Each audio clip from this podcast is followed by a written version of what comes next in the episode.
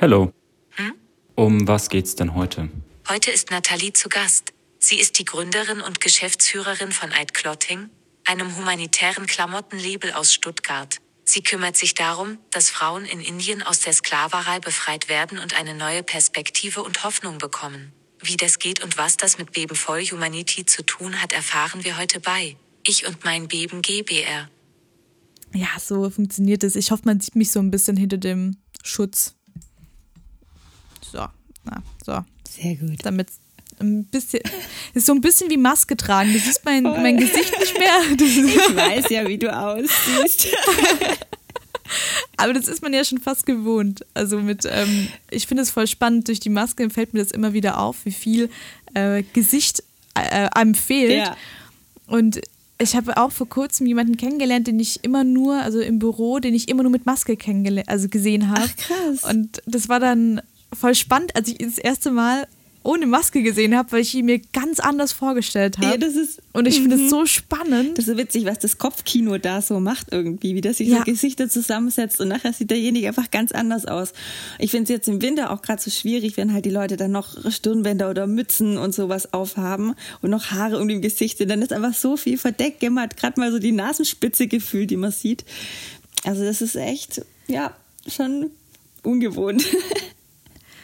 ungewohnt, muss aber tatsächlich sagen, ich trage relativ oft ähm, die Maske draußen im Winter, weil ich, ähm, weil es immer schön warm ist. Mhm, das stimmt. Ich friere immer so schnell und dann freue ich mich immer, wenn so ein Teil bedeckt ist. Und ich hatte als Kind, wollte ich immer diese, kennst du diese Mützen, die, ähm, die man so ja, drüber ja, zieht, so, wo dann einfach eigentlich so Verbrechermützen. So Mütze und Schal in einem, so. Ja, ja. Mhm.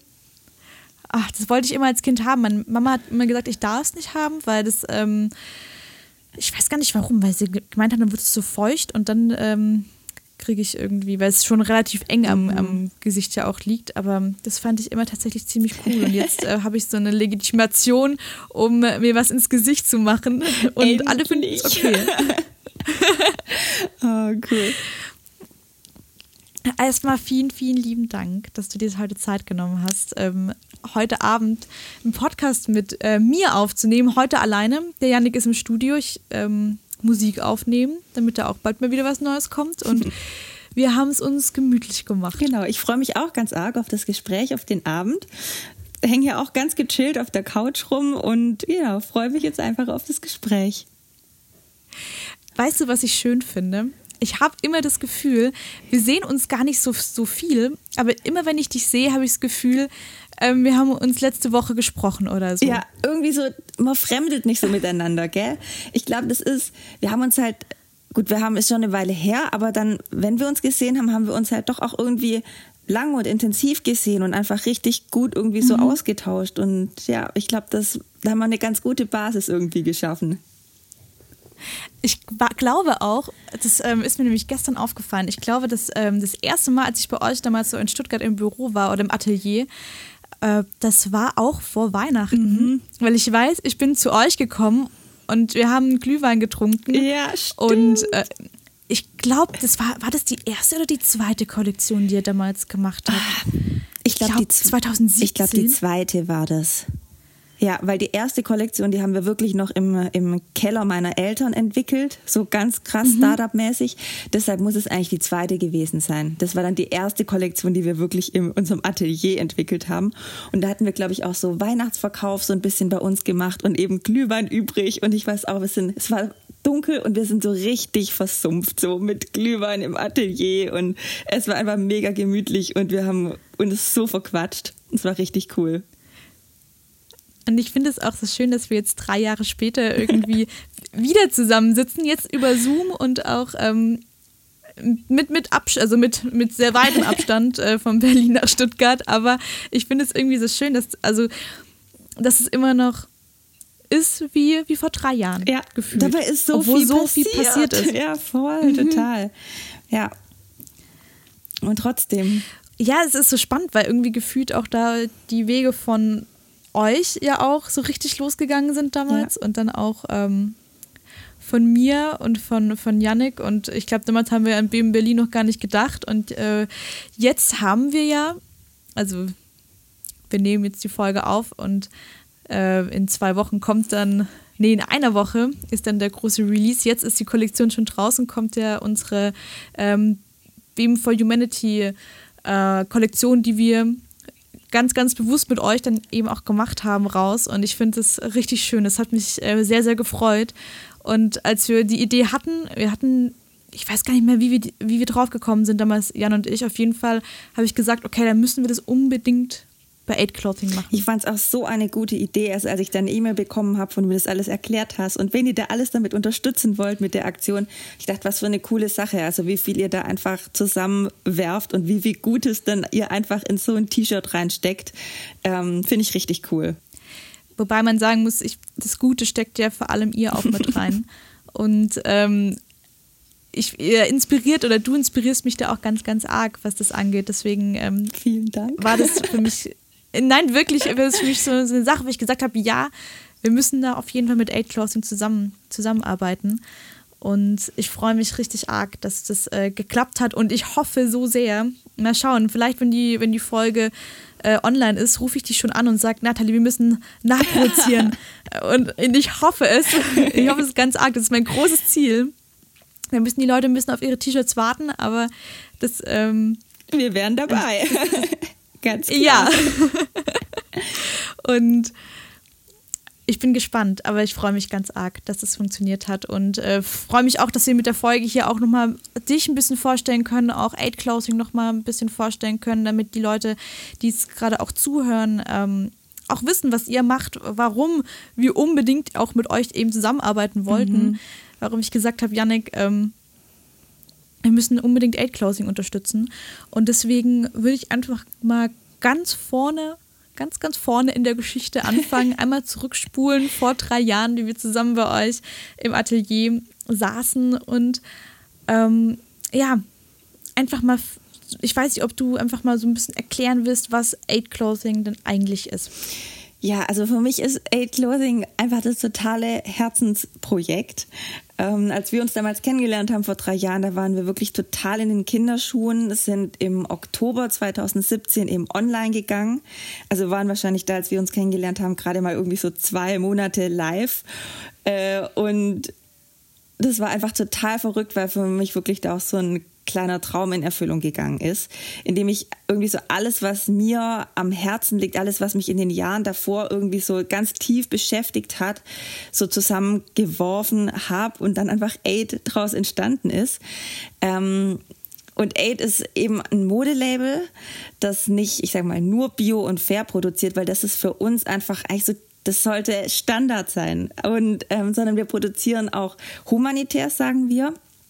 Ähm, und zwar produzieren wir eben mit lauter sozialen Werkstätten, die Frauen beschäftigen, die aus immer ganz schwierigen Situationen herauskommen, die viel Ausbeutung und Gewalt erfahren haben in der Vergangenheit, meistens auch einfach traumatisiert sind und ähm, mit solchen Frauen äh, arbeiten wir dann mit unseren Partnerprojekten zusammen und ähm, möchten solchen Frauen einfach einen Neuanfang äh, bieten und eine Perspektive, eine neue fürs Leben und einfach ganz viel Hoffnung und Liebe in diese Frauen stecken. Ähm, genau. Und eigentlich so unsere, die, ähm, unsere Hauptnähwerkstatt, unsere Partnerorganisation äh, ist Kajim in Indien. Und die beschäftigen eben Frauen tatsächlich, die aus Zwangsprostitution befreit wurden, aus Menschenhandel. Und die Frauen bekommen dort in einem ganz liebevollen, geschützten Umfeld, bekommen die eine Ausbildung zur Näherin, ähm, einen fair bezahlten Job, aber können eben auch ihre Schulbildung nachholen und bekommen auch sogenannte Life Skills beigebracht, weil man muss sich das schon so vorstellen, dass die Frauen ähm, halt ihre Jugend oft tatsächlich in Bordellen verbracht haben und ganz viel, was wir so in unserer Familie erleben und in unserer Familie lernen und in der, im Kindergarten und in der Schule einfach lernen, das haben die Frauen eben nicht gehabt und nicht gelernt und deshalb brauchen die Frauen ganz viel auch Anleitung in so ganz basic Life Skills wie, wie Körperhygiene und ähm, Haushalt, wie man einen Haushalt schmeißt und wie man irgendwie Behördengänge macht und wie man sich richtig und angemessen anzieht. Einfach solche Sachen ähm, bekommen die dann dort alles bei unseren Partnern bei Kahim halt beigebracht. Ich finde das so krass. Ich habe ich hab das ja schon so oft gehört, aber jedes Mal, wenn du das erzählst, kriege ich Tränen in den Augen oh. und bin immer wieder berührt, weil ich das so eine tolle und wichtige Arbeit finde. Und ähm, ach, ich finde es so schön. Ich kenne, glaube ich, kein anderes Modelabel, was das so schön macht wie ihr. Mhm. Und ähm, ich finde es auch ganz spannend, weil du ja auch damals, also für uns um jetzt wieder äh, auf das Gespräch von damals zurückzukommen, was, bin, was mich nämlich damals auch extrem äh, inspiriert hat und was mir super hängen geblieben ist, ist, dass du ja eigentlich gar nicht so aus der Modewelt kommst. Mhm. Du hast ja eigentlich was ganz anderes studiert. Ja. Was aber eigentlich auch, finde ich, im Großen und Ganzen mit dem zu tun hat, was, was ja auch Aid Closing macht. Mhm. Und das ist ja für, für Gerechtigkeit zu kämpfen. Genau. Ja, also eigentlich habe ich tatsächlich Jura studiert, bin Juristin und bin da eher so, also auf der einen Seite familiär reingerutscht, weil mein, mein Vater eben eine Anwaltskanzlei hat und ähm, ich sag mal, die Juristerei auch so allgemein ein bisschen in der Familie liegt. Und deshalb war das natürlich sehr naheliegend. Auf der anderen Seite habe ich mich auch schon immer irgendwie für Gerechtigkeit interessiert und wollte schon immer irgendwie die Welt so ein bisschen besser machen und hoffnungsvoller und gerechter machen und habe mich dann eben erstmal, also ja, es lag, das Jurastudium lag einfach brutal nahe und als ich dann angefangen habe, habe ich aber relativ schnell gemerkt, dass das dass das mein Herz jetzt nicht so total ausfüllt, dass wir zwar, ähm, dass es halt schon viel darum geht, einfach deutsches Recht so anzuwenden, was an für sich ja schön und gut ist und wir haben eines der besten Rechtssysteme überhaupt. Also ähm, da will ich gar nichts dagegen sagen, aber das war einfach, wo ich gemerkt habe, irgendwie so richtig mein Herz lässt das jetzt nicht höher schlagen. Irgendwie ähm, wünsche ich mir eine, will ich irgendwie eine höhere Art von Gerechtigkeit irgendwie in die Welt bringen und ähm, war dann irgendwie lang auch irgendwie so unzufrieden und wusste nicht, ja, was mache ich denn jetzt damit? Irgendwie habe ich mich in diesen typischen Juristen berufen, so Staatsanwältin, Rechtsanwältin, habe ich mich irgendwie nicht so richtig gesehen. Und ähm, und ich habe dann ähm, auch gerade, als ich nach dem, genau nach dem ersten Staatsexamen, habe ich dann so einen Auslandseinsatz auch gemacht, weil ich gedacht habe, jetzt will ich die Welt mal so von einer ganz anderen Seite sehen und ähm, bin dann mit einer Organisation nach Kambodscha damals gereist und ähm, wir haben da so ein Frauenhaus besucht. Und ja, ein Frauenhaus, in dem halt Frauen untergebracht waren, die eben aus Zwangsprostitution befreit wurden.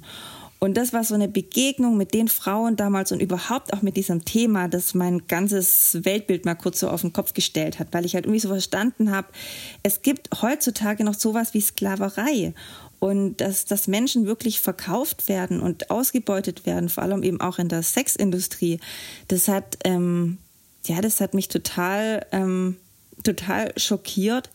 Und dann auch die Frauen einfach zu sehen, die damals wirklich so in meinem Alter waren, so damals so kurz über, ja, so, ja, Mitte 20, Anfang 20 und ich kam da irgendwie aus dem reichen Deutschland mit meinem Studium in der Tasche und habe so gedacht, mir liegt die Welt zu Füßen. Und dann im Vergleich halt die Frauen zu sehen, die halt ihre Jugend in Bordellen verbracht haben und ohne Familie, ohne Ausbildung, ohne irgendwelche Zukunftschancen irgendwie so da saßen. Das ähm, ja, war total schlimm irgendwie zu sehen. Und ich glaube, also wir haben da noch ganz viele andere Projekte besucht und auch ähm, mitgearbeitet in verschiedenen Projekten. Und ähm, und das war irgendwie das, was mir am, am nachhaltigsten irgendwie so nahe gegangen ist und was mich dann wirklich auch, als ich dann zurück zu Hause war, immer wieder beschäftigt hat. Und ich bin dann immer mehr so in dieses Thema eingestiegen, habe auch immer mehr recherchiert und bin dann irgendwie so habe dann irgendwann gedacht, hey, ich will einfach irgendwas machen, irgendwas starten, was solchen Frauen ähm, Hoffnung gibt, was solchen Frauen eine Perspektive gibt und irgendwie so, eine, so einen Weg in die Gesellschaft überhaupt ermöglicht. Und dann war das lustigerweise halt auch gerade die Zeit, in der die Textilbranche immer mehr beleuchtet wurde und immer mehr so diese ausbeuterischen Arbeitsbedingungen in den Fokus gerückt sind. Und ich mit meinem ausgeprägten Gerechtigkeitssinn habe dann halt gemerkt, ich kann überhaupt nicht mehr mit gutem Gewissen so bei diesen großen Modeketten shoppen. Und ich habe damals sehr gerne Klamotten geshoppt. Ähm, aber habe das dann echt fast nicht mehr übers Herz gebracht, weil ich gedacht habe, boah, was müssen Leute leiden für die ganzen Klamotten, die da hängen? Das kann doch nicht sein. Es muss doch auch irgendwie anders gehen. Und es gab damals schon so die ersten biofairen Modelabels und ähm, habe ich aber auch gemerkt, ich finde da jetzt noch nicht so ganz so das, was ich mir wünsche an Coolness und ähm, an Vielfalt und habe dann kurzerhand beschlossen, ich mache jetzt einfach mein eigenes bio-faires Modelabel, das speziell mit solchen Frauen, mit solchen traumatisierten Frauen produziert. Und solchen Frauen eben dadurch einen Arbeitsplatz und eine Ausbildung und in einem ganz geschützten, liebevollen Umfeld irgendwie ermöglichen kann. Und haben dann auch über ganz lustige Umwege, habe ich dann ähm, unsere jetzigen Partner Kayim in Indien kennengelernt. Also da haben sich einfach so lustige Puzzleteile zusammengesetzt und einfach so, so Begegnungen dann wiederum aus dem Jurastudium, die dann einfach mich an Leute connected haben und auf einmal sind da Türen aufgegangen, wo ich nicht mal wusste, dass es da überhaupt Türen gibt und also es war einfach so verrückt und ähm, das hat sich dann über so ein paar Jahre irgendwie hinweg hat sich das dann eben entwickelt.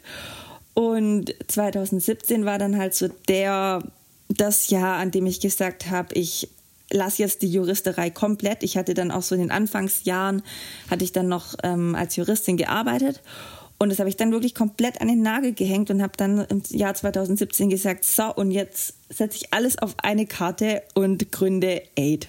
Und eben AID, man schreibt es ja E-Y-D. Ähm, und wir haben es in diese Lautschriftklammern gesetzt, weil wir wollen, dass die Leute es Aid aussprechen, wie das englische Wort helfen, weil darum geht es uns. Wir wollen helfen durch unsere Mode. Und zum anderen steht AID als Abkürzung für Empower Your Dressmaker. Also haben wir es so im zweifachen Sinne unser Anliegen auf den Punkt gebracht. Das ist ganz spannend. Ich was mir gerade auffällt, ist, ich, mir ist noch gar nicht, äh, ich habe noch nie die Frage gestellt, wie ihr eigentlich zu euren ähm, Produzenten gekommen seid in Indien. Äh, wie ist das damals, wenn du gemeint hast, es war eine, war eine lustige Geschichte und auch mit so vielen ähm, Zufällen. Es hört sich immer für mich nach, nach Schicksal an. Ja, das ist echt so, ein bisschen. So verrückt, weil ich ähm, weil ich ja dann auch irgendwie so für mich mit dem Jurastudium irgendwie abgeschlossen hatte und mich dann auch ehrlich, ehrlich irgendwie zeitweise auch gefragt habe, warum habe ich jetzt überhaupt Jura studiert? Weil ich arbeite jetzt in keinem klassischen Jura-Beruf und oder wollte das dann auch nicht. Und ähm, gerade als es dann aber an diesem, an, als wir diesem Punkt waren, wo wir halt eine Partnerorganisation gebraucht haben, mit der wir so eine Nährwerkstatt für solche Frauen auf die Beine stellen ähm, können, äh, da ist mir eingefallen, dass ich aus dem Jurastudium noch ähm, jemanden kannte, der so eine internationale Menschenrechtsorganisation auch hier nach Deutschland gebracht hat, der hier so einen deutschen Ableger gegründet hat mit noch ein paar Freunden zusammen. Und ähm, die Menschenrechtsorganisation, die heißen International Justice Mission, haben übrigens ihren deutschen Sitz auch in Berlin. Ähm, und muss ich mal vorbeischauen. Ja, ja, genau. Und die setzen sich nämlich eigentlich so überall auf der Welt für Menschen ein, die eben in Sklaverei stecken, beziehungsweise befreien auch die Leute eben aus moderner Sklaverei und helfen denen eben an, an ihre, ja, ihre Rechte einfach durchzusetzen ist also eine eher eine juristische, menschenrechtsorientierte ähm, Organisation. Und aber ich wusste eben, die arbeiten mit, also die holen solche Leute, solche Frauen, holen die raus aus Zwangsprostitution. Und irgendwie muss ich an denen ihre Nachsorgepartner kommen und mit denen dann so ein Reintegrationsprojekt auf die Beine stellen. Und dann habe ich tatsächlich, ähm, habe ich eben diesen Freund, den ich noch aus dem Jurastudium kannte, gefragt, ob nicht da irgendwie mich eben mit diesen Leuten in Verbindung bringen kann. Und der hat dann eine Tür geöffnet zum Hauptquartier nach Washington. Und dann habe ich denen einfach mal so eine ewig lange, wilde E-Mail geschrieben. Ähm, ich als Juristin, dass ich jetzt hier vorhabe, ein humanitäres Modelabel zu gründen. Und ich hatte ja wirklich keine Ahnung von nichts, aber habe einfach gesprudelt. Und also hier haben mich ganz viele wirklich für komplett verrückt gehalten. Und ich habe gedacht, okay, aus Washington, ich bin irgend so ein junges Ding aus Deutschland und sprudel da irgendwelche irgendwie kreativen Ideen rum, die nehmen mich garantiert nicht ernst. Ich habe überhaupt nicht mit einer Nachricht geantwortet. Und dann habe ich wirklich eine E-Mail von denen bekommen, ein paar Tage später. Und die war, also so eine, so eine ermutigende E-Mail, also auch für mich damals, weil die wirklich gesagt haben, hey, das ist genau das, was es braucht. Sie haben in, in ganz vielen Ländern haben sie Schutzhäuser voll mit Frauen, die eben aus solchen Situationen befreit wurden. Und wo sie einfach nicht äh, wissen, was sie mit denen machen sollen, wo einfach solche Reintegrationsprojekte noch total fehlen. Und ähm, ja, dass sie glaubt, es wäre auf jeden Fall, es wäre nicht einfach, sowas auf die Beine zu stellen, aber es ist definitiv halt gebraucht und es klingt nach einer richtig coolen Idee. Und ich so, yeah, mega, da glaubt jemand an, an mich und an die Idee dahinter. Und die haben dann auch tatsächlich ähm, dann den Kontakt hergestellt zu unseren indischen Partnern, mit denen wir jetzt zusammenarbeiten. Und genau, die haben mich dann nach Indien quasi eingeladen in ihr, in ihr, in ihr Büro in Mumbai. Und die haben uns dann zwei Wochen lang mit all ihren Nachsorgepartnern in Verbindung gebracht. Und wir hatten da einen Termin nach dem anderen, haben jeden Tag mehrmals erzählt, solchen Schutzhäusern und Organisationen eben, was wir da vorhaben. Und am allerletzten Tag, wirklich, als wir schon so fast frustriert irgendwie wieder unsere Zelte abbrechen wollten und zurück nach Deutschland, am allerletzten Tag haben wir dann eben unsere äh, Keith und Ramona, das Leitungsehepaar von, ähm, von der Kayim Foundation, getroffen. Und das war so gesucht und gefunden. Das war Wahnsinn. Das hat sofort, war das so eine Explosion aus, ähm, aus ja, Ideen, die da entstanden sind und waren einfach so total auf einer Wellenlänge, was wir auch für, was wir uns wünschen, auch für die Frauen, was wir so unter Frauen-Empowerment verstehen und was wir diesen Frauen eigentlich alles mitgeben wollen. Und ähm, ja, und mit denen hat es so gefunkt, dass wir die kurze Zeit später zu uns nach Deutschland eingeladen haben. Und dann war die Sache gebongt. Und dann, genau, haben die das in Angriff genommen, Nähmaschinen angeschafft. Ähm, die haben ja schon mit solchen Frauen auch grundsätzlich gearbeitet. Das heißt, die haben ähm, da die ersten Frauen ausgesucht, auch für das Projekt. Und also wirklich ein halbes Jahr später haben wir die fertige Nähwerkstatt besucht dann und mit den ersten zehn Frauen, die da angefangen haben, in so einem ganz kleinen Wohnhaus war das ganz am Anfang.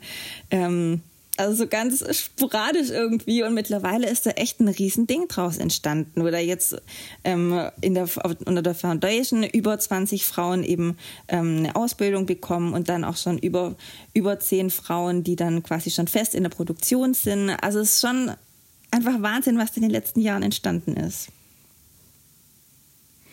können wir bitte diese Geschichte an Netflix verkaufen? es, ist, es hört sich wirklich an wie so ein richtig, ähm, richtig toller Film. Also wirklich so, so ganz viele Fügungen und auch, also ich kann es so gut nachvollziehen. Ich glaube, wenn man dann auch nach Washington eine E-Mail schreibt und dann einfach da was zurückkommt, wo man denkt, okay, diese E-Mail wird eh im Spam landen ja. und ich werde wahrscheinlich niemals was von denen hören. Und auch dieses, ich, ich meine, man muss es ja auch echt sagen, vor drei Jahren war auch nachhaltige Kleidung einfach noch gar kein Thema. Ja, und jetzt ist Also es war zumindest. Man, also es, ich habe ich hab mich auch drüber nachgedacht. Ich glaube, ähm, ich bin erst auch über euch dann auch zum ersten Mal in Berührung gekommen mit mhm. nachhaltiger Mode und überhaupt, was da alles passiert. Und davor war es halt immer so ein, ja, nachhaltige Mode ist halt äh, Bio, Öko kriegst du irgendwo, hm. ist, nicht, ist, nicht, ist nicht hübsch, ist nicht cool. Und das hat jetzt auch in den letzten Jahren so einen richtig schönen Aufschwung erlebt. Total. Weil so ist es ja gar nicht mehr. Also diese Jute-Sack-Vorstellung, ähm, die trifft ja überhaupt nicht mehr auf äh, faire Mode zu. Und ich bin selber immer wieder so begeistert und erstaunt, was es mittlerweile einfach alles gibt auf dem fairen Markt. Also weit über T-Shirt und Jeans hinaus, egal ob Schuhe, ob Bademodenunterwäsche, dicke Winterjacken. Also man bekommt wirklich alles ähm, an Kleidung in richtig cooler, nachhaltiger ähm, Qualität und halt auch super stylisch. Und das finde ich halt so toll, dass man da einfach keine Abstriche mehr machen muss.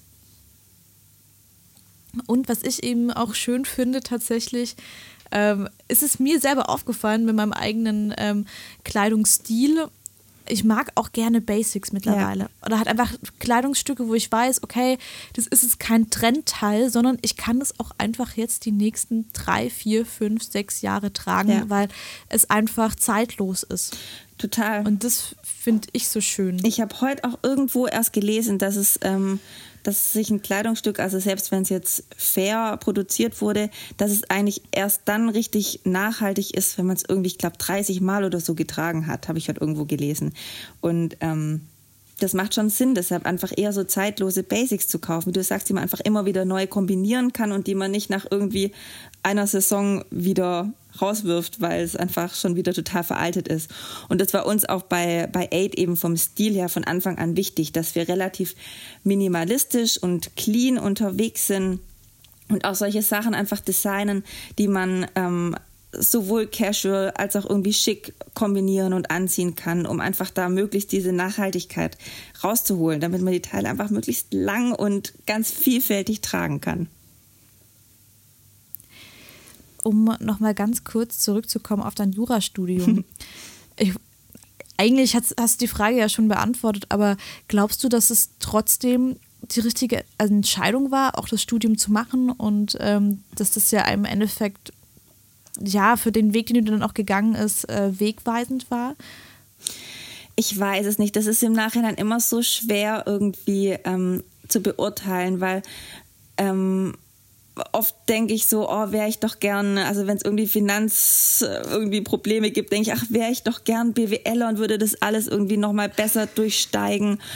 Dann, ähm, keine Ahnung, geht es um irgendwelche Marketing-Sachen, dann denke ich, ach, hätte ich doch irgendwie Marketing äh, studiert. Und also, oder dann eben, genau, wenn es um die Mode geht, hätte ich doch Mode studiert. Also, weil da vielen so, da spielen ja so viele Aspekte irgendwie rein. Und ich glaube, egal was ich jetzt gelernt oder studiert hätte, ich könnte ja nie alles machen. Also es, es kommt immer, glaube ich, auf das Team an.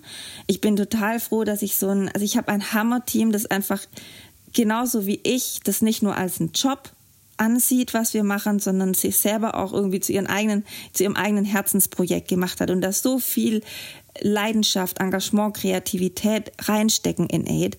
Da bin ich so dankbar dafür.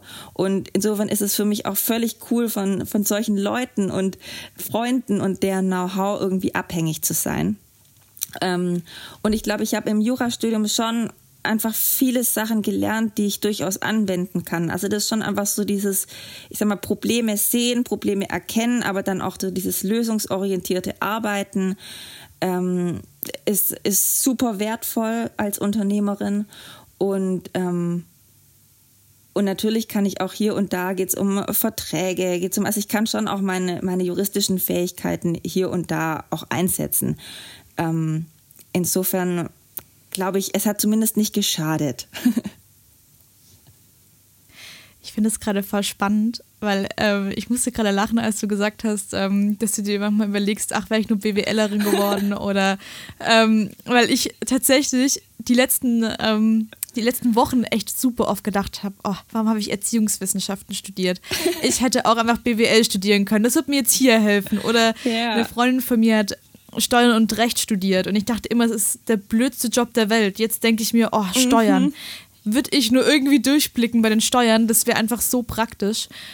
Und dann haben wir aber wieder einen Kunden jetzt, ähm, wo ich so, total merke, ah, okay, ähm, dadurch, dass ich Erwachsenenbildung, also Erziehungswissenschaft mit Erwachsenenbildung studiert habe, sagt der Kunde, ah, okay, wir brauchen genau dich, wir brauchen jemanden, der unsere Online-Seminare jetzt ähm, aufbereitet oder ja. dass ihr das genauso filmt. Und es ist so spannend, wenn man immer denkt, so, ach, hätte ich vielleicht und wäre vielleicht wär was anderes besser gewesen. Aber ich glaube, alles, was man ja lernt im Leben oder was man auch studiert, für was man sich entschieden hat, hat auf eine auf irgendeine Art und Weise dann wieder einen Impact, von dem man profitieren kann. Denke ich auch. Und im Endeffekt ist es ja auch das, was wir draus machen. Und ich glaube, viel wichtiger als das, was wir ähm, als was wir studiert oder gelernt haben, ist einfach äh, viel wichtiger, wofür, wofür wir brennen, worauf wir Bock haben.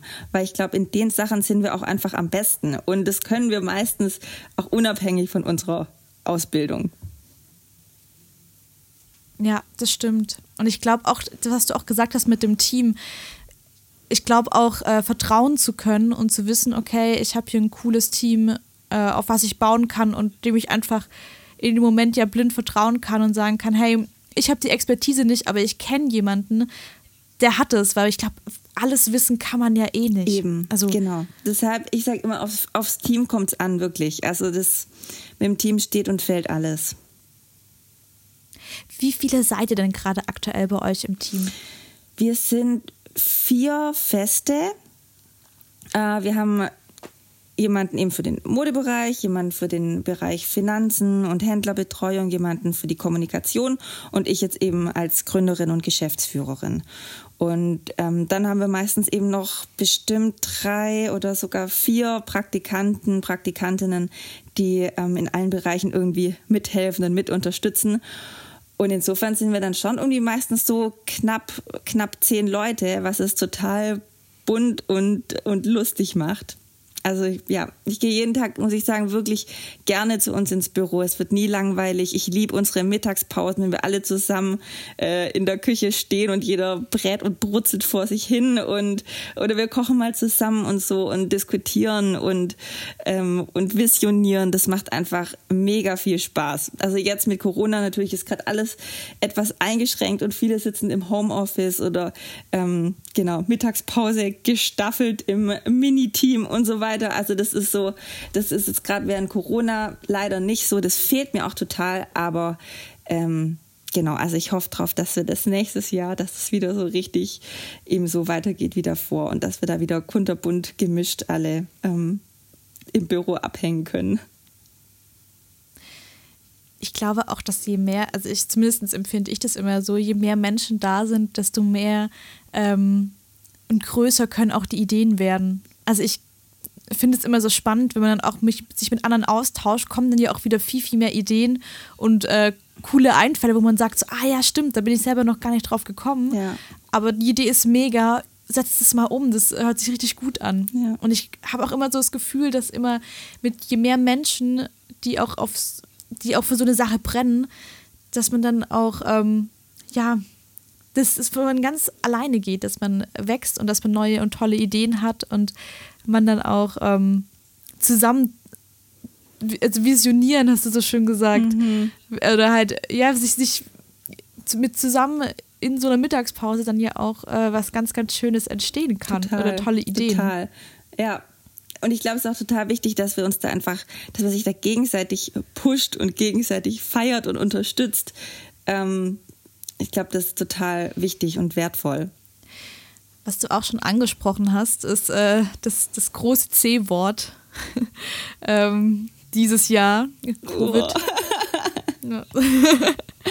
Äh, was, glaube ich, uns alle betrifft und ja auch euch äh, getroffen hat. Ja. Also man sagt ja immer, zumindest ähm, habe ich das auch schon von vielen gehört, ja, die Modebranche, die können ja, ähm, die können ja online versenden, das ist dann ja nicht so schlimm, aber man muss, muss natürlich auch immer den Hintergrund mit beachten und ihr hattet da auch, äh, gerade auch im ersten Lockdown, ziemlich zu kämpfen. Ja, mega. Also bei uns war es tatsächlich so, dass wir ähm, gerade im Februar so den ersten kleinen Teil unserer Sommerkollektion ähm, aus Indien bekommen haben und uns gefreut haben. Und ähm, dann kam eben, ist Corona hereingebrochen, sage ich mal. Und eben nicht nur bei uns hier, sondern eben auch in Indien ähm, in Indien war ich der, das war der größte Lockdown der Welt. Kom es, komplett Indien war einfach dicht und natürlich wurde auch unsere, unsere Partnerwerkstatt dicht gemacht und der größte Teil unserer Sommerkollektion lag einfach nach dort, in den, also in den letzten Zügen der Produktion. Und da war klar, da kommen wir jetzt auch erstmal nicht mehr ran. Wir wussten noch nicht, wie lange dieser Lockdown in Indien so aufrechterhalten wird. Gleichzeitig haben unsere Partnerläden ähm, hier in Deutschland, die wir gerade mit den ersten Teilen der Sommerkollektion eben ausgestattet hatten, mussten ja auch schließen für mehrere Wochen. Und da wussten wir auch nicht, wie es weitergeht. Und ähm, wir verkaufen normalerweise auch viel auf Live-Veranstaltungen. Also es sind öfter auf Messen und auf ähm, Pop-up-Stores und machen selber irgendwie Ko Kollektionspartys und laden Leute zu uns ein, machen Atelierverkauf.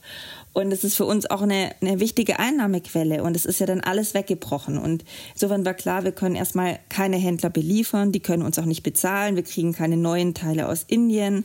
Wir haben keine Live-Einnahmen. Es gibt auf einmal nur noch unseren Online-Shop. Und der war bis zu dem Zeitpunkt eigentlich auch nicht unser allergrößtes Steckenpferd. Den hat man natürlich, hatte man, aber ähm, war jetzt nicht unbedingt der alleine, mit dem wir uns über Wasser halten können. Und das war dann schon super furchteinflößend. Also da habe ich auch, als das dann so alles so Schlag auf Schlag kam und dann, ich habe auch zwei Töchter und mein Mann ist selbstständig und dann waren die Kitas auch geschlossen und wir saßen auf einmal hier zu Hause mit zwei Kindern ähm, von morgens bis abends um die Ohren und hatten Existenzängste an allen Ecken und Enden und wussten wirklich nicht, wie es weitergehen soll. Und ich habe wirklich schon gedacht, so das, das war's jetzt. Und ich bin wirklich total, ich bin sehr optimistischer, positiver Mensch. Und das war wirklich der erste Moment überhaupt seit dem Start, wo ich gedacht habe, krass, ich weiß nicht weiter. Ich habe keine Ahnung, ob wir da irgendwie rauskommen. Und dann ist sowas wirklich Wundervolles passiert. Ähm, weil wir und genau auch, auch so andere Bio, also andere Leute, andere Marken aus dem biofairen Segment sind einfach an die Öf äh, sind einfach rausgegangen und haben gesagt, wie es ihnen geht. Und da war auf einmal dieses, ähm, auch in Instagram muss alles immer so toll und shiny und ohne Probleme irgendwie so aussehen. Das war auf einmal nicht mehr da, sondern jeder halt einfach ehrlich gesagt und geteilt, wie es um einen steht und dass es gerade jetzt wirklich ums, ums Überleben geht. Und ähm, also businessmäßig ums Überleben, ja. Und ähm, dass gerade diese Fair Fashion Szene, die ja gerade erst am Aufblühen war und wo ganz viele Leute involviert sind, auch ganz viele Läden einfach entstanden sind, die ja wirklich aus idealistischen Gründen irgendwie gegründet wurden und wo einfach nicht Profit im Vordergrund steht. Und die meisten haben einfach nicht diese riesen finanziellen Rücklagen, wo sie mal kurz ein paar Monate irgendwie überbrücken können. Und dann hat uns das so also es hat so eine richtige Welle der Solidarität irgendwie ausgelöst. Also zum einen haben wir haben wir so viel Online-Bestellungen bekommen wie sonst halt im, im Weihnachtsgeschäft, was uns, was uns irgendwie über die, gerade über die schwierigen Wochen irgendwie total hinweggeholfen hat und haben da einfach so eine, die, die Community einfach so krass gespürt, wo wir gemerkt haben, hey, die Leute wollen, dass dieses Projekt lebt. Denen ist es nicht egal, ob es Aid in ein paar Monaten noch gibt oder nicht.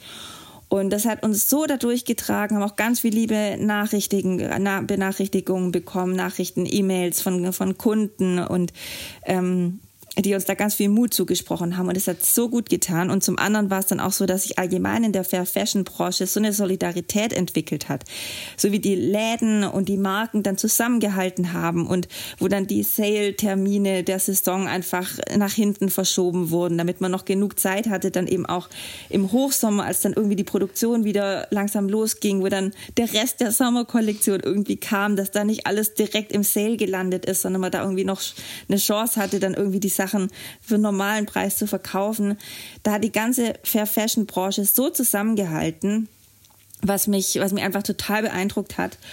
Und ähm, ja, das war einfach dann so auch so eine Welle von irgendwie Hoffnung und so, wir schaffen das gemeinsam, was da dann irgendwie so im Frühjahr, Sommer auch da war, das, ähm, das hat mich total bewegt und im Endeffekt hat uns das jetzt tatsächlich da auch so durchgetragen. Und jetzt ist man wieder so ein bisschen in einer ähnlichen Situation. Und ähm, auch jetzt denke ich, dass wir da mit der Community, mit dem nötigen Rückhalt irgendwie, dass wir da durchkommen. So, auch wenn das noch nicht alles in trockenen Tüchern ist, bin ich da doch jetzt ähm, irgendwie zuversichtlich. Ich weiß nicht, ob es daran liegt, dass wir, ich glaube, ich sollte abends keine Podcasts mehr aufnehmen oder nicht mehr mit dir. Aber ah, ich muss gerade die ganze Zeit meine, also ähm, ach, ich muss kurz meine, meine ich fand es so schön, oh, was du gesagt hast. Ach, ja, ach, das berührt mich so. Ich finde es so schön. Ich finde, es ist einfach, ähm, weißt du, es gibt manchmal immer diese ähm, Momente, wenn man so sich überlegt, es gibt, war dieses Jahr so viel Blödes mit etlichen Präsidenten, Katastrophen und Co. Und wenn man dann sowas hört, dann ist es einfach so ein da ist der Glaube an die Menschheit irgendwie wieder da. Ja, doch. Ah, das sind, das denke ich auch. Das hat irgendwie diese Krise schon gezeigt, dass man einfach das dass man irgendwie gemeinsam halt stärker ist und gemeinsam, wenn man da zusammenhält und nicht jeder nur auf sich guckt, dass man da echt ähm, ganz krasse Sachen irgendwie schaffen kann. Das stimmt. Und ich finde auch, ihr habt ganz, ganz tolle neue Produkte hier auch, die man auch perfekt zu Weihnachten auch verschenken kann. Und äh, den, ich habe schon ganz vielen Leuten, ich habe ja auch bei eurer Crowdfunding-Aktion ähm, mitgemacht, die ihr auch vor ein paar Monaten ja, gestartet ja, habt. Und ähm, cool. oh, ich habe mich so gefreut. Ich habe wirklich diese, auch diese äh, Crowdfunding- äh, Seite ganz oft aktualisiert und habe gesagt zu Yannick so, Yannick, sie haben schon so, so viel Geld. Oh, das so schaffen cool. die, das kriegen die hin.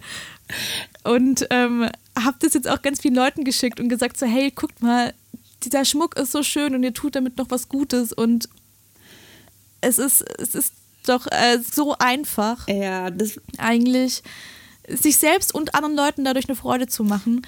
Und das war ja auch, also durch diese ganze Krise ist aber auch gerade sowas bei euch ja auch entstanden. Total. Also wir haben auch dann wirklich, nachdem so der erste Schock dann im Frühjahr überwunden war und wir eben auch so die Community so hinter uns gespürt haben, da haben wir echt gesagt, so, wir lassen uns jetzt nicht bremsen und ziehen so irgendwie die Ziele, die wir uns gesteckt haben für dieses Jahr und was wir uns vorgenommen haben, das versuchen wir einfach so gut es geht halt durchzuziehen.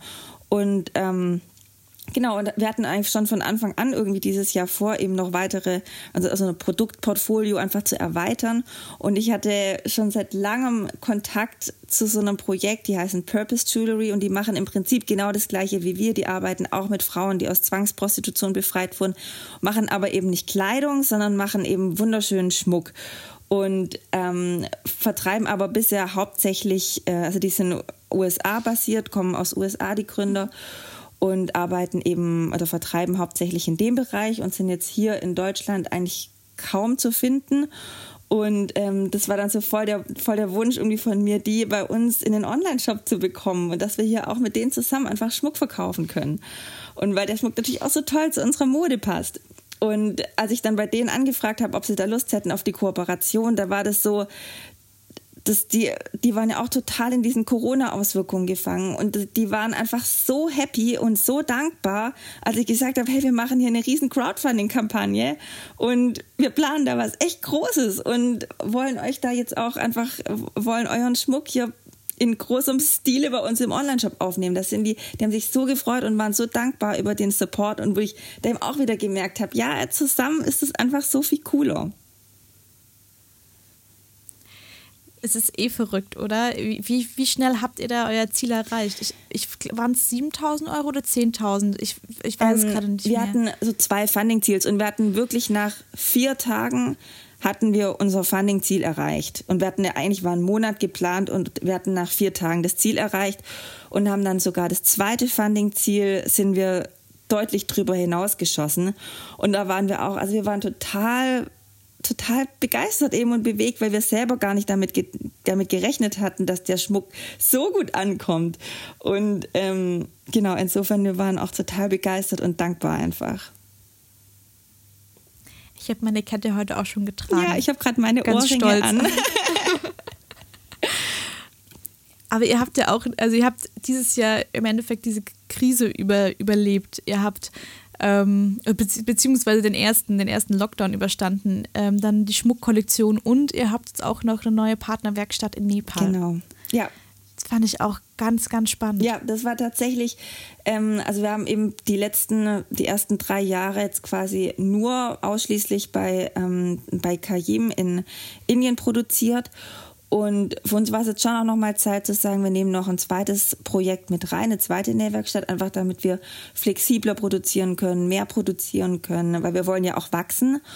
Und ähm, für uns war aber auch klar, ja, wir wollen auf jeden Fall eben diesen humanitären Aspekt dabei haben. Wir wollen auf gar keinen Fall bei irgendeiner Werkstätte produzieren. Ähm, und haben dann, wir sind Anfang des Jahres in der Freedom Business Alliance aufgenommen worden, auch so ein Zusammenschluss ähm, von Social Businesses, die sich halt, ja, die sich einfach speziell auch so um, wo es darum geht, eben Leute und Menschen, die aus Menschenhandel befreit wurden, zu beschäftigen. Und da sind die auch Teil davon. Die machen auch Social Business, gerade mit eben mit, mit Frauen, deren Vergangenheit so von Ausbeutung geprägt ist und versuchen dann diesen Unterschied zu machen, auch in Nepal. Und Nepal ist ja eines der ärmsten Länder in Asien und da einfach einen, ja, einen riesen Unterschied zu machen und ähm, und dann war für uns, und die machen eben auch Mode. Und da war für uns klar, das ist so die nächste Werkstatt, die wir bei uns andocken wollen. Und ähm, das hat jetzt auch soweit super funktioniert. Wir warten gerade auf die ersten Teile. Also die, erste, die ersten Teile bei Purna sind in Produktion und ähm, sind bisher jetzt total begeistert von der Zusammenarbeit. Wollten die auch eigentlich im Oktober besuchen. Und ähm, das ging jetzt natürlich leider nicht aber das wollen wir unbedingt nachholen, so bald wie möglich. Und ähm, was ich ganz toll finde, äh, das habe ich jetzt noch gar nicht erwähnt, aber bei Kayim ist es so, dass eben jede Frau, die an unseren Kleidungsstücken näht, die hat auch so einen eigenen Blumenstempel und verewigt sich dann damit in dem Kleidungsstück, in dem sie mitgearbeitet hat. Und dann kann man bei uns auf der Homepage so ein bisschen was über die Frau auch nachlesen. Und das ist für uns eine ganz wichtige, also zum einen Transparenz, aber zum anderen auch wirklich, dass wir, dass wir so eine Brücke schlagen zwischen dem Käufer, Käuferin und eben der Produzentin um zu zeigen, eben da stecken echte Menschen dahinter mit Geschichten und man kann auch auf unserer Homepage dann einfach so ein bisschen was über die Frauen auch nachlesen, über deren Träume. Und wir waren total happy, als eben Prona dann, unsere also Partnerwerkstatt jetzt in Nepal, eben auch gesagt hat, dass sie das auch machen wollen. Und ähm, das hat uns total gefreut und deshalb werden jetzt eben auch die Teile, die aus Nepal kommen, werden diese Blumenstempel von den Mitarbeiterinnen haben. Und das, ja, finde ich ganz toll, weil das für uns ein ganz wichtiger und wertvoller Mechanismus ist könnt ihr auch ähm, bei allen Beam for Humanity Shirts ähm, sind die auch mit drin. Natürlich. Also wir haben, als wir das Shooting, als wir das Shooting gemacht haben, äh, saßen wir tatsächlich da und haben dann gemerkt, also ich wusste es zwar, aber ich, hat, ich wusste jetzt auch nicht, ob bei den ähm, Shirts, die mit drin sind. Und dann, ähm, als wir die auch angezogen haben, ist uns aufgefallen, dann waren wir so, ach cool, krass, ja, das äh, müssen wir den Leuten noch erzählen, dass die es nachgucken können und haben dann auch gleich mal nachgeschaut, wer die Shirts, die wir getragen haben, gemacht. Und es ist einfach dann, also es ist, es schafft einfach eine ganz andere Bindung zu dem Kleidungsstück. Ja man halt weiß, dass es, da, da saß wirklich jetzt eine Frau dran und hat da dran, hat es zusammengenäht, gell? Das ist, ähm, das halt einfach, ja, von Menschen produziert und nicht von einfach nur irgendwie einer Maschine. Das macht was mit einem. Mhm.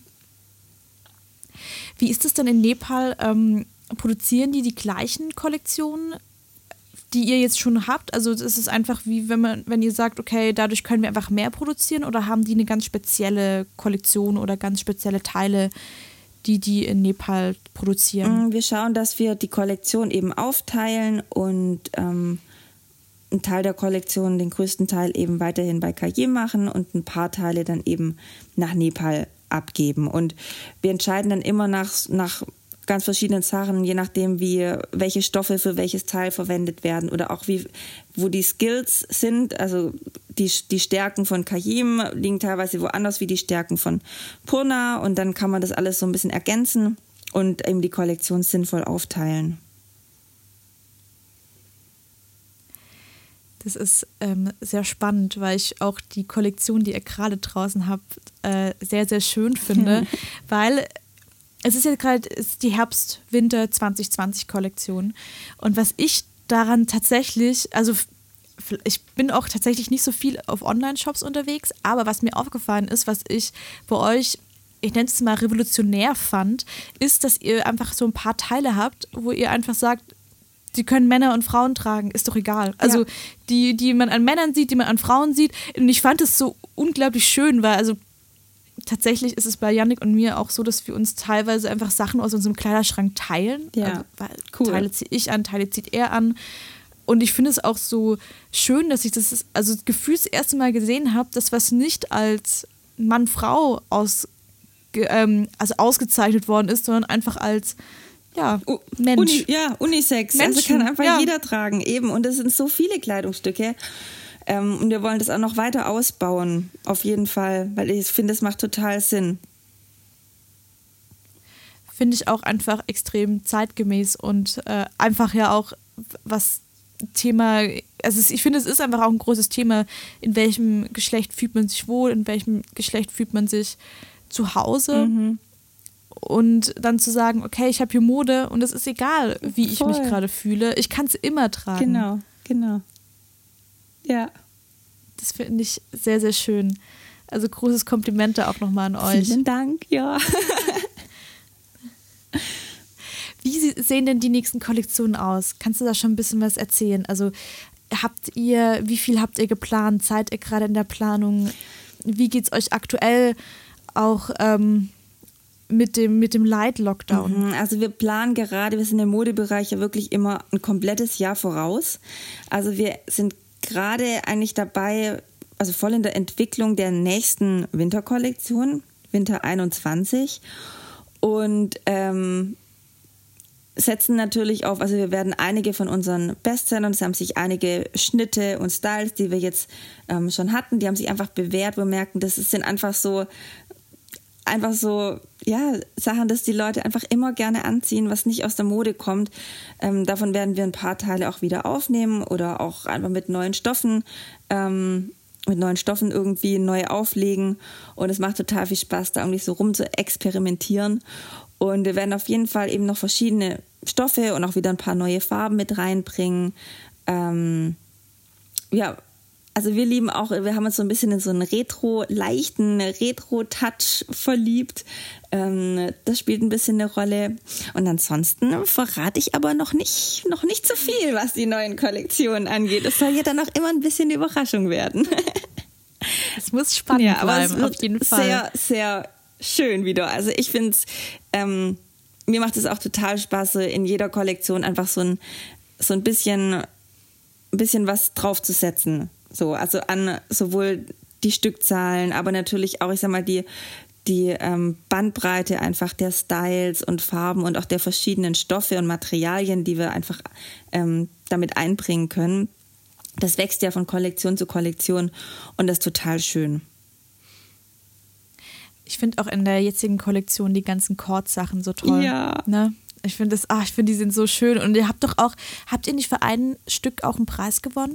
Für einen, für den Jumper? Tatsächlich, ja, wir haben so einen Jumpsuit aus Cord. Ähm, und äh, tatsächlich, der wurde mit dem Vegan Fashion Award von Peter Deutschland ausgezeichnet als Best, bestes Frauenteil für den Winter. Also richtiger Ritterschlag, hat uns auch total gefreut. Wir sind total ausgeflippt, als wir das erfahren haben. Ähm, ja, total, total schön. Sehr, sehr verdient. Mhm, danke. Gibt es denn, ähm, habt ihr denn für dieses Jahr noch was geplant? Also es ist ja gerade schwierig mit sowas wie Lagerverkäufen und Co. Ähm, es soll ja ab dem 20.12. wieder so ein paar Lockerungen geben. Ja. Habt ihr noch mal was für Weihnachten geplant oder ist es auch einfach ähm, nicht zu spät, aber vielleicht ähm, einfach auch zu schwierig gerade umzusetzen. Ja, also was wirklich schade ist, ist, dass wir halt dieses Jahr so unsere Weihnachtsparty so bei uns im Atelier nicht machen können, weil das war für uns auch schon immer, sind so die Highlights, so wenn, wenn die Leute, wenn Freunde und einfach alles so, die aus der Gegend kommen und uns und verfolgen, was wir machen, wenn die dann an Weihnachten irgendwie alle kommen und wir eine riesen Weihnachtssause machen mit Glühwein und Plätzchen und Atelierverkauf und so. Und das ist einfach, es ist einfach immer richtig schöne, tolle Atmosphäre und das wird dieses Jahr natürlich nicht stattfinden können, sondern es findet einfach alles, was wir an Aktionen geplant haben, das findet online statt. Ähm, eine coole Sache ist zum Beispiel, dass wir, also wir haben ein Magazin gestaltet für die Kollektion, einfach weil wir, wir haben unsere Kollektion einfach wir fanden die so schön, dass wir gesagt haben, und wir haben auch einfach so viel Story zu erzählen. Bei uns steckt ja einfach so viel drin, dass wir gesagt haben, wir brauchen jetzt mal, wir brauchen mehr als einen Flyer oder sowas. Wir brauchen mal ein ganzes Magazin, weil wir einfach so viele Sachen haben, was wir da reinstecken könnten und haben eben, genau, haben unser erstes Magazin gemacht für die, für diese Kollektion und haben jetzt gesagt, dass gerade in der Weihnachtszeit einfach jeder, der bestellt bei uns, so ein Magazin mit reinbekommt in die Bestellung. Ähm, und, und haben natürlich verschiedene auch noch Verlosungsaktionen mit anderen, mit anderen fairen Marken geplant. Und wir haben uns so ein paar ganz schöne Sachen überlegt jetzt für die Weihnachtszeit. Ja, und genau, es ist halt ein bisschen schade, dass alles dieses Jahr dann so online stattfindet bei uns und dass unsere, unsere Weihnachtspartys ausfallen müssen. Aber da hoffe ich einfach, dass das nächstes Jahr wieder geht und wir freuen uns einfach über jede Online-Bestellung jetzt in der Weihnachtszeit, die uns gerade jetzt in den harten Wochen irgendwie unterstützt. Bis wann kann man denn oder wie lange kann man denn bei euch bestellen, dass es bis Weihnachten noch ankommt? Mm, ich glaube, das müsste so bis zum, ich weiß gar nicht, 19., 20. müsste das eigentlich funktionieren. Bis zum 20. bestimmt tatsächlich, was ich auch noch gesehen habe bei euch, ich war, ich war gestern wieder bei euch auf dem Shop unterwegs, weil ähm, also Schmuck bei mir ganz weit oben steht zum Verschenken und auch ähm, Babybodies. Stimmt. Eine Sache, ähm, die ich auch ganz, ganz toll finde, weil tatsächlich bei mir gerade viele Freunde schwanger werden oder Babys kriegen und ich mir immer überlege, was kann ich kaufen? Und ich mir dann auch immer überlege, okay, man weiß ja auch manchmal nicht, wird es ein Junge, wird es ein Mädchen. Und da kann ich auch ganz, ganz ähm, wärmstens empfehlen, bei euch die Bodies anzugucken, weil die sind nämlich auch Unisex und ähm, die sind genauso toll produziert und von genauso einer tollen Qualität wie eure anderen Produkte. Und ich finde es ein ganz, ganz tolles Geschenk. Ja. Und auch sonst haben wir eigentlich noch ein paar Accessoires oder auch T-Shirts, die man ja so unkompliziert verschenken kann. Und wir haben natürlich auch eine wunderschöne Geschenkebox für Weihnachten. Ich werde auf jeden Fall bei euch noch, noch shoppen, okay. noch online shoppen. Vielleicht schicke ich auch einfach alles zu meinen Eltern, dann ist auch, dann ist auf, muss ich es muss von Berlin nicht in den Süden runterschleppen. Ja. Aber ähm, ich finde gerade auch, und was ich auch übrigens sehr, sehr gut finde, vielleicht bin ich auch zu wenig auf Babyseiten unterwegs, dass bei euch auch dran steht, ähm, also wie alt das Kind sein darf, damit es in den Body passt. Ja, so ungefähr Weil zumindest. Ist, ja, weil ich, ich habe ja keine Kinder und, äh, und ich finde es dann immer so schwierig, wenn ich was verschenke. Ja. Dann äh, bin ich tatsächlich hier immer in den Läden und dann fragen die mich immer, ja, wie alt ist das, ist das Baby? Und dann mhm. denke ich mir so, oh, äh, lass mich mal kurz nachrechnen. Und, ja. und das finde ich auch ganz praktisch. Dann weiß man so, okay, ungefähr müsste das passen. Das stimmt. Vielleicht, ich bestelle es meistens immer ein bisschen größer, weil wachsen Eben. tun sie eher als schrumpfen. Richtig. Genau. Und äh, das ist, finde ich, auch eine ganz, ganz tolle, äh, ja, ein ganz tolles Geschenk, falls jemand von euch auch Babys bekommt oder Freunde hat, die Babys bekommen. Bei mir kriegen alle Babys gerade alle. Aber uns sind sie schon teilweise in der zweiten und dritten Runde. Das ist echt total verrückt. Aber ja, auch wunderschön. Ja, ja, ja, ich finde es auch. Es ist so magisch, wenn so ein neues Lebewesen auf der Welt ist. Es ist so spannend. Ja. Und äh, deswegen, also, seit wann habt ihr die Bodies eigentlich? Die sind auch relativ neu. Ich glaube, seit einem Jahr, mhm. oder? Nee, die haben wir jetzt schon eine Weile. Die haben wir schon eine Weile. Weißt du, was auch für ein Produkt bald kommt? Kann ich schon mal ein bisschen anteasern. Ich bin gespannt. Ähm, mir ja. gerade wieder ein, weil du vorhin ähm, Netflix erwähnt hast und die Story von mir. Ähm, ich habe tatsächlich die letzten Monate äh, mit einem Co-Autor zusammen ein Buch geschrieben, wo auch ganz viel von eben dieser ganzen Ach, Story, ganz viel da rein verwoben ist. Und es wird leider jetzt nicht zur Weihnachtszeit kommen, aber im, äh, im Frühjahr erscheint das Buch. Perfekt Ostergeschenk. Richtig. Ah, echt, echt, also habt ihr das wirklich geschrieben? Ich finde es gerade ja, voll cool. Ja, ja ich habe tatsächlich also ist es dann ein Buch geschrieben. Mhm. Über deine Geschichte oder? Ja, also es ist, es ist so eine bunte Mischung aus ganz viel von meiner Geschichte und einfach diese, diese absolut verrückten Sachen, die so die letzten Jahre passiert sind. Es, ähm, das Buch bietet aber auch ganz viel Einblicke in einfach diese ganzen Themen, die uns und mich persönlich so beschäftigen. Also von fairer Mode und Frauenempowerment und Menschenhandel beziehungsweise moderne Sklaverei ähm, faire Mode, also ja, einfach so diese ganzen Themen, die bei uns irgendwie mit reinspielen, ähm, da bietet es überall ganz, ganz coole Einblicke, das Buch. Also es ist sehr, sehr bunt und auch mit, mit ähm, Tipps für Starter, die was selber starten wollen. Ähm, ja, also irgendwie ganz bunte Mischung. Bin sehr, sehr happy, was draus geworden ist ich finde es so schön, tatsächlich, also ähm, ich, ein Freund von uns, der René, mit dem haben wir auch schon einen Podcast aufgenommen, der hat jetzt ja auch äh, sein Buch im Oktober rausgebracht. Ja. Und ich habe tatsächlich das einfach dann allen Leuten geschenkt, wo ich gedacht habe, ach komm, das könnte passen, weil ich einfach auch ähm, also ich mag auch einfach Bücher zu verschenken. Ja. Und ich finde es gerade so schön, weil ich, ich, ich liebe das, wenn Bücher rauskommen oder Produkte rauskommen von Menschen, ähm, die man mag, die man kennt, wo man sich sagt, so, ach, es ist einfach, man weiß einfach, dass es gut wird. Es kann nicht anders sein, als dass es gut wird. Und äh, ich finde es schön, dass ich jetzt einfach schon ein Ostergeschenk habe. Das ist schon abgehakt für ja, mich für, für nächstes Jahr. Ja, voll cool. Ja, ich bin auch schon einfach tierisch gespannt drauf. Bin ganz aufgeregt jetzt schon. Und ja. Ach, das glaube ich dir. Mhm. Da müssen wir nochmal eine Podcast-Folge machen, wenn es rauskommt oder wenn es, also weil es ist doch auch voll spannend, dann das in der Hand zu halten, oder? Ja, ich kann, also jetzt ist es, im Moment ist es noch irgendwie so weit, so weit weg, weil es eben erst dann irgendwie früher ist, erst nächstes Jahr. Aber ähm, also es waren jetzt. Es ist in vier Wochen. Es, ja. Drei Wochen nächstes Jahr. So lange ist es nicht ja, mehr hin. so verrückt. Aber es war einfach jetzt echt so monatelang irgendwie haben wir da dran rumgebastelt, mein Co-Autor und ich und mein, mein Mann war auch noch involviert und hat die Gestaltung gemacht und das Ganze erscheint im Adeo Verlag und ähm, das war einfach so eine, so eine coole Arbeit jetzt so die letzten Monate. Äh, wir im Team und mit dem Verlag zusammen. Und als wir angefangen haben zu schreiben, wussten wir noch gar nicht so ganz genau, wo es irgendwie drauf hinausläuft. Und es war auch gerade, also es war klar, wir schreiben das Buch, so wir haben den Vertrag unterschrieben Anfang des Jahres und dann kam Corona und dann haben wir erstmal gedacht, ja, oh, Mist, so, was wird jetzt da draus? Und dass wir da, und es war eigentlich jetzt total spannend, gerade auch diese aktuellen Sachen da noch so ein bisschen mit, so ein Tick mit einfließen zu lassen und da immer wieder Bezug drauf zu nehmen, auch auf die aktuellen, ganz aktuellen Entwicklungen. Und ähm, da hat sich sowas Tolles jetzt geformt und ja, also bin bin echt happy, was da jetzt bei rausgekommen ist. Ich bin schon so gespannt. Ach, das ist, ist schön und es freut mich. Es ist so, ein, so eine richtig schöne Sache, auf die man sich für nächstes Jahr freuen ja. kann. Ich habe noch eine letzte, letzte Frage zum Schluss. Ja. Ähm, und die hat auch mit nächstem Jahr zu tun und die ist eigentlich ganz einfach. Und zwar, ähm, was, wünschst du dir für, für nächstes Jahr? ich wünsche mir für nächstes Jahr einfach, dass es, dass es wieder bergauf geht, dass Corona irgendwie in den, in den, ja, dass man das irgendwie in den Griff bekommt.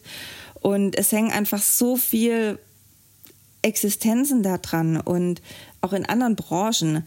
Ähm, und ich wünsche mir einfach, dass gerade die Branchen und die, die Menschen, die jetzt einfach ganz besonders davon ähm, betroffen waren, dass da, dass die nächstes Jahr sich irgendwie erholen können und dass da einfach die, die, die Freude und die Hoffnung irgendwie so zurückkehrt, gerade bei den Leuten. Das würde ich mir wirklich wünschen. Genau.